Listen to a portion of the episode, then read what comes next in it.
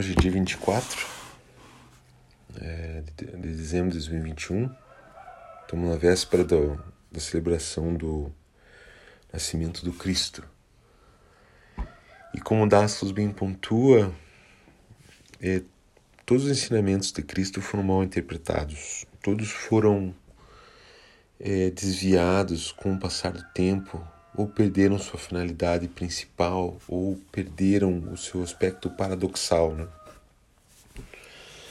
Então, hoje, a véspera do aniversário do nascimento do Cristo, né? Vamos falar um pouco sobre dê a outra face. Esse é um ensinamento que é muito mal compreendido, né? É, tem pessoas que simplesmente nunca dão a outra face, tem pessoas que acham que tem que dar a face o tempo todo, outra face o tempo todo, e ficar um ciclo de masoquismo, né? De sofrimento, né? Mas o que é o de outra face? Os nossos ensinamentos, né? Na leitura de Dascos, da outra face, é você não responder na mesma moeda. Se no Antigo Testamento era olho por olho, dente por dente,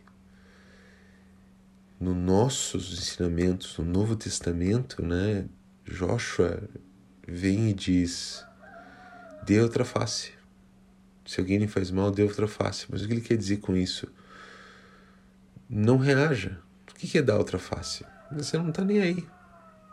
Você não. Você ignorar a agressão do, do outro, né? Que sempre vai acontecer nesse plano sempre vai acontecer, mesmo entre familiares, mesmo entre conhecidos e desconhecidos, né?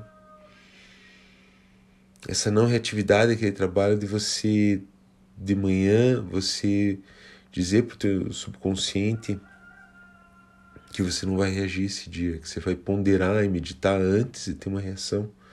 Que se alguém falar algo que você não gosta, você não vai ficar com raiva de soltar os cachorros na pessoa. Que você vai dar outra face porque não vai alimentar o karma. Essa parte é até, até compreensível, né? Até mesmo a Igreja Católica, por muito tempo, ela passou essa coisa de você ser um cordeirinho, né?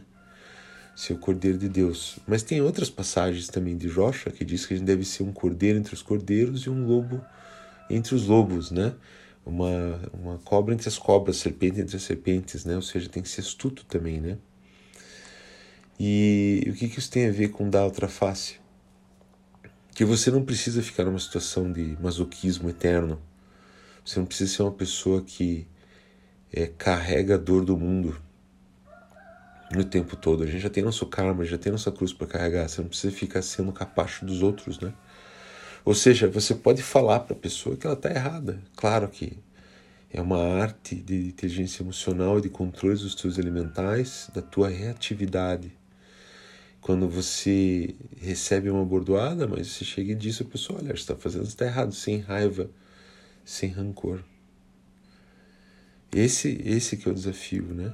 E a gente deve, nossa introspecção diária, se preparar para reagir, reagir assim, hoje e no futuro.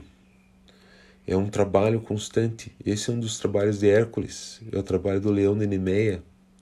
O próprio leão de Nemeia, depois que ele ele conquista o leão da raiva, que seria da reatividade negativa, né? Ele mantém o, o herói, né, Hércules, ele, ele usa a cabeça do leão para que as pessoas ao seu redor não achem que ele seja muito bonzinho e não ficam pisando em cima dele. Ou seja, ele pode e deve ter uma atitude forte às vezes, né?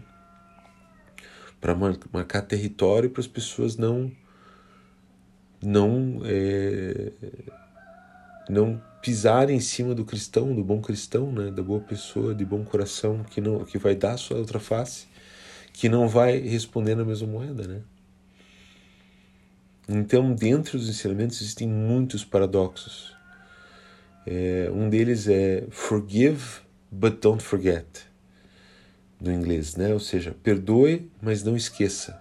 Então você pode perdoar alguém que é muito chato com você, mas você não precisa ficar convivendo com essa pessoa. Você não precisa ficar abraçado essa pessoa, é, segurando um ferro ardente em chamas, incandescente, queimando tuas mãos.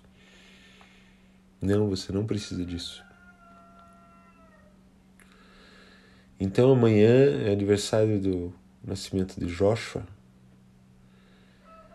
E essa é uma das lições que ele deixou para gente, né? ter além da reatividade, paradoxalmente amando a si próprio enquanto se ama o próximo, né? Você também deve amar a si próprio. Nada é simples nos ensinamentos. Nenhuma, nenhuma compreensão é reta e dogmática. Por isso que nós somos investigadores da verdade, não, não senhores da verdade, né? Às vezes parece assim, o Dascals é o senhor da verdade, a tem que ouvir o que ele tem que dizer. Não era isso que ele, que ele dizia, ele falava, teste, vá às minas de sal, minere o sal por si próprio e veja se isso faz sentido para você, né? Se você acha que você deve dar a face toda vez, é, qualquer situação e deixar que as pessoas pisem, você veja como é que é isso para você, né? Também teste dar outra face, mas ao mesmo tempo se retirar, né? Se retirar do embate, né? É isso aí, gente. Eu desejo a todos um ótimo Natal, um feliz ano novo. Muitas bênçãos a todos os investigadores e pesquisadores da verdade do planeta. E também daqueles que ainda não sabem que são investigadores e pesquisadores. Até mais.